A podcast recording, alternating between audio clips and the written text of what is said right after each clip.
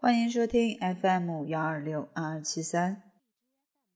月亮和六便士，毛姆。第十章。过了一两天，斯特里克兰太太派人送了字条，问我能否在吃过晚饭后到她家里去。我发现她家里就她一个人。她那条朴素的、近乎肃穆的裙子，暗示着她的凄凉遭际。当时少见多怪的我感到非常吃惊，在伤心欲绝的情况下，他居然还能够依照他对衣着打扮的理解，给自己不得不掩饰的角色配上合适的服装。你说过，如果我有事情求你帮忙，你会答应的。他说：“我确实说过。”你能去巴黎找查尔斯吗？我，我大吃一惊。我记得我只见过他一次，我不知道他想要我做什么。弗雷德准备去，弗雷德就是麦克安德鲁上校，但我肯定他不是合适的人选，他只会让事情变得更糟糕。我不知道还能请谁帮忙。他的声音有些颤抖，我觉得我哪怕迟疑片刻，也是全无心肝的表现。但是我跟你丈夫还没说过十句话，他并不认识我，他很可能会叫我滚蛋。那你也没什么损失。”斯特里克兰太太笑着说，“你到底想要我做什么呢？”他并没有直接回答。我觉得他不认识你，反而是个有利条件，你知道吗？他从来没真正喜欢过弗雷德。他认为弗雷德是个笨蛋，他不了解军人。弗雷德会暴跳如雷，他们会吵起来，事情不会改善，只会变得更糟糕。如果你说你是受我所托，他不会拒绝跟你谈谈的。我认识你的时间也不长啊，我回答说。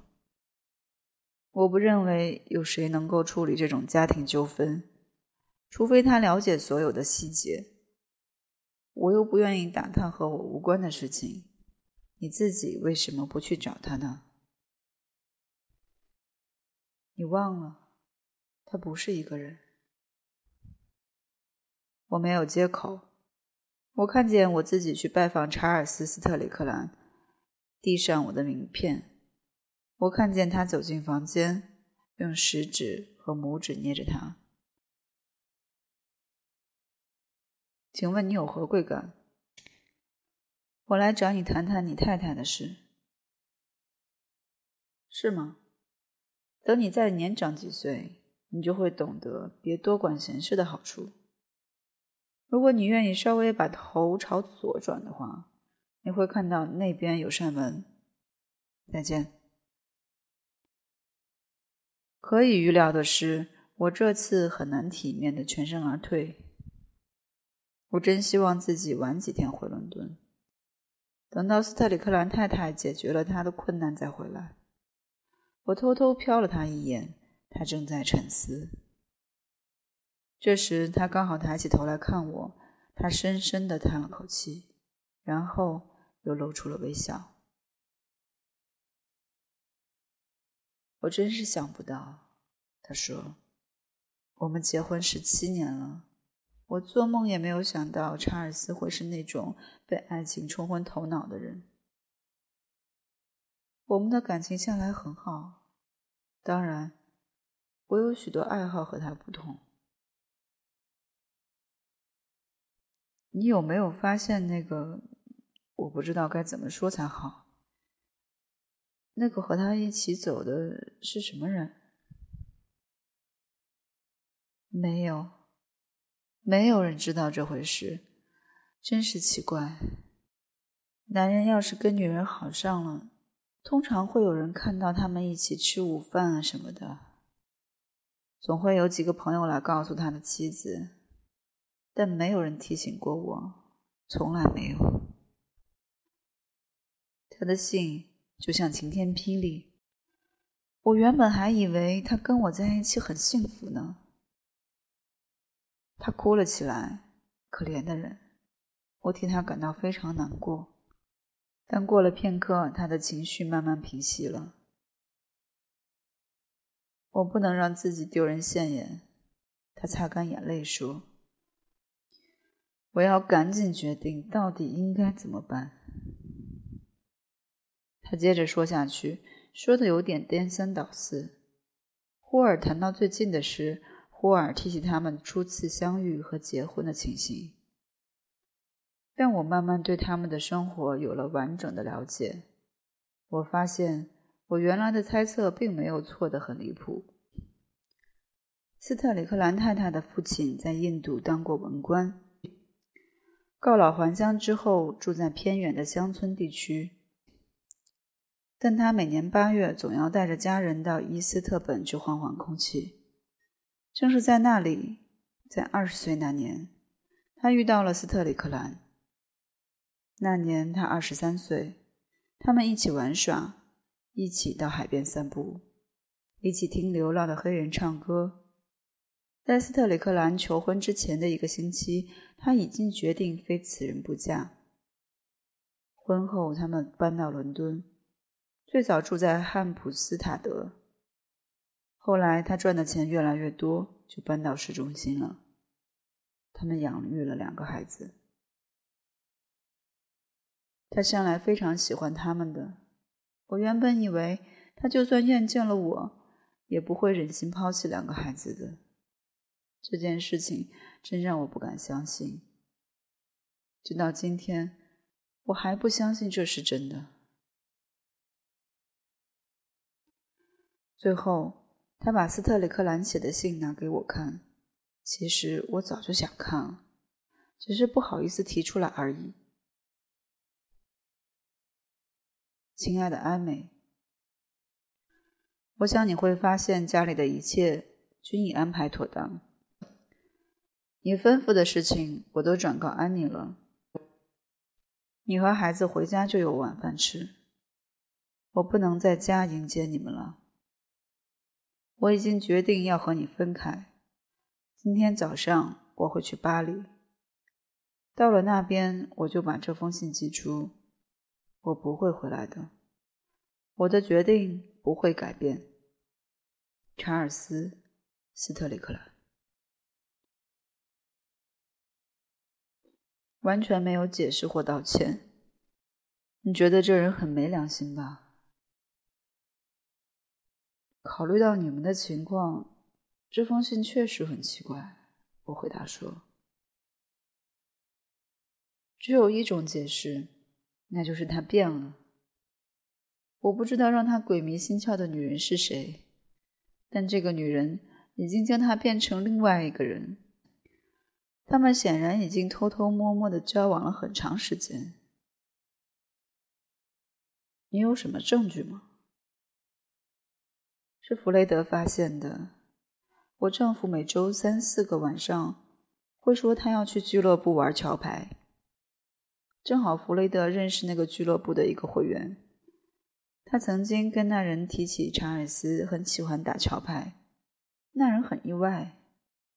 他说他从来没在牌室见到过查尔斯。事情现在水落石出了。当我以为查尔斯在俱乐部的时候，他其实正在和那个女人鬼混。我沉默了半晌，然后。我想到了他们的孩子。这件事情肯定很难向罗伯特解释清楚。我说：“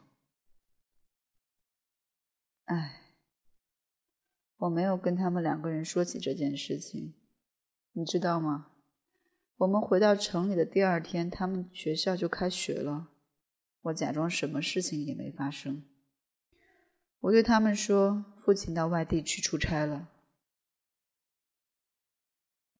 他怀揣着从天而降的秘密，却能够安之若素，装出高高兴兴的样子。而且还要把各种事物都打点好，让两个孩子舒舒服服的去上学。这应该不是很容易做到的事情。斯特里克兰太太又是泣不成声。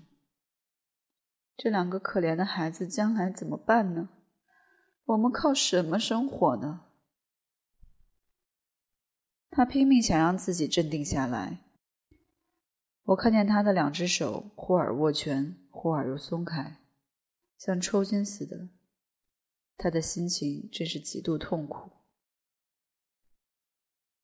我当然愿意到巴黎去，如果你认为我能够帮得上忙的话。但你必须告诉我，你到底要我去干什么？我想要他回来。我听麦克安德鲁上校说，你已经决定跟他离婚。我不会跟他离婚的，他突然激动地说：“请把我这句话说给他听。他永远别想跟那女人结婚。我就像他那么固执。我永远不会和他离婚。我必须为我的孩子着想。”我想他补充最后这句话是为了向我解释他的态度。但我觉得他不肯离婚是出自天生的嫉妒，而不是母爱的关切。你还爱着他吗？我不知道。我想要他回来。如果他肯回来，我会既往不咎的。毕竟我们是十七年的老夫老妻了。我是个宽宏大量的女人。他做这种事情，只要别让我知道，我是不会介意的。他必须认识到，他的热恋是持续不久的。他如果愿意现在就回来，事情还有挽救的余地，还能掩盖起来，不让别人知道。斯特里克兰太太到这个时候竟然还如此在意流言蜚语，这真是让我浑身发凉。因为那个时候我还不知道，在女人的生活中。别人的看法发挥着至关重要的作用，这让他们最深挚的感情也蒙上了不真诚的阴影。斯特里克兰的住址倒不是秘密，他的合伙人写了言辞激烈的信，寄到他开户的银行，指责他像缩头乌龟般躲起来。斯特里克兰回了封阴阳怪气的信，光明磊落地把他的住址告诉了他的合伙人。他显然是住在酒店里。我没听说过这家酒店。斯特里克兰太太说，但弗雷德很了解。他说那家酒店很贵。她气得满脸通红。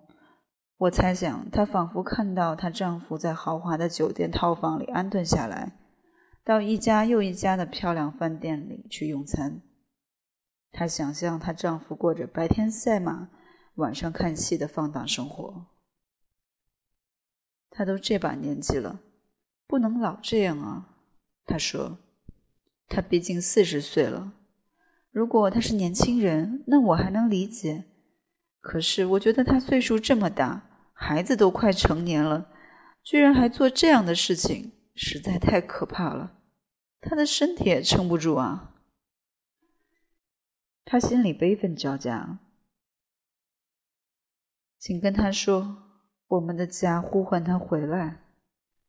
家里一切还是原来那样，但也跟以前不一样了。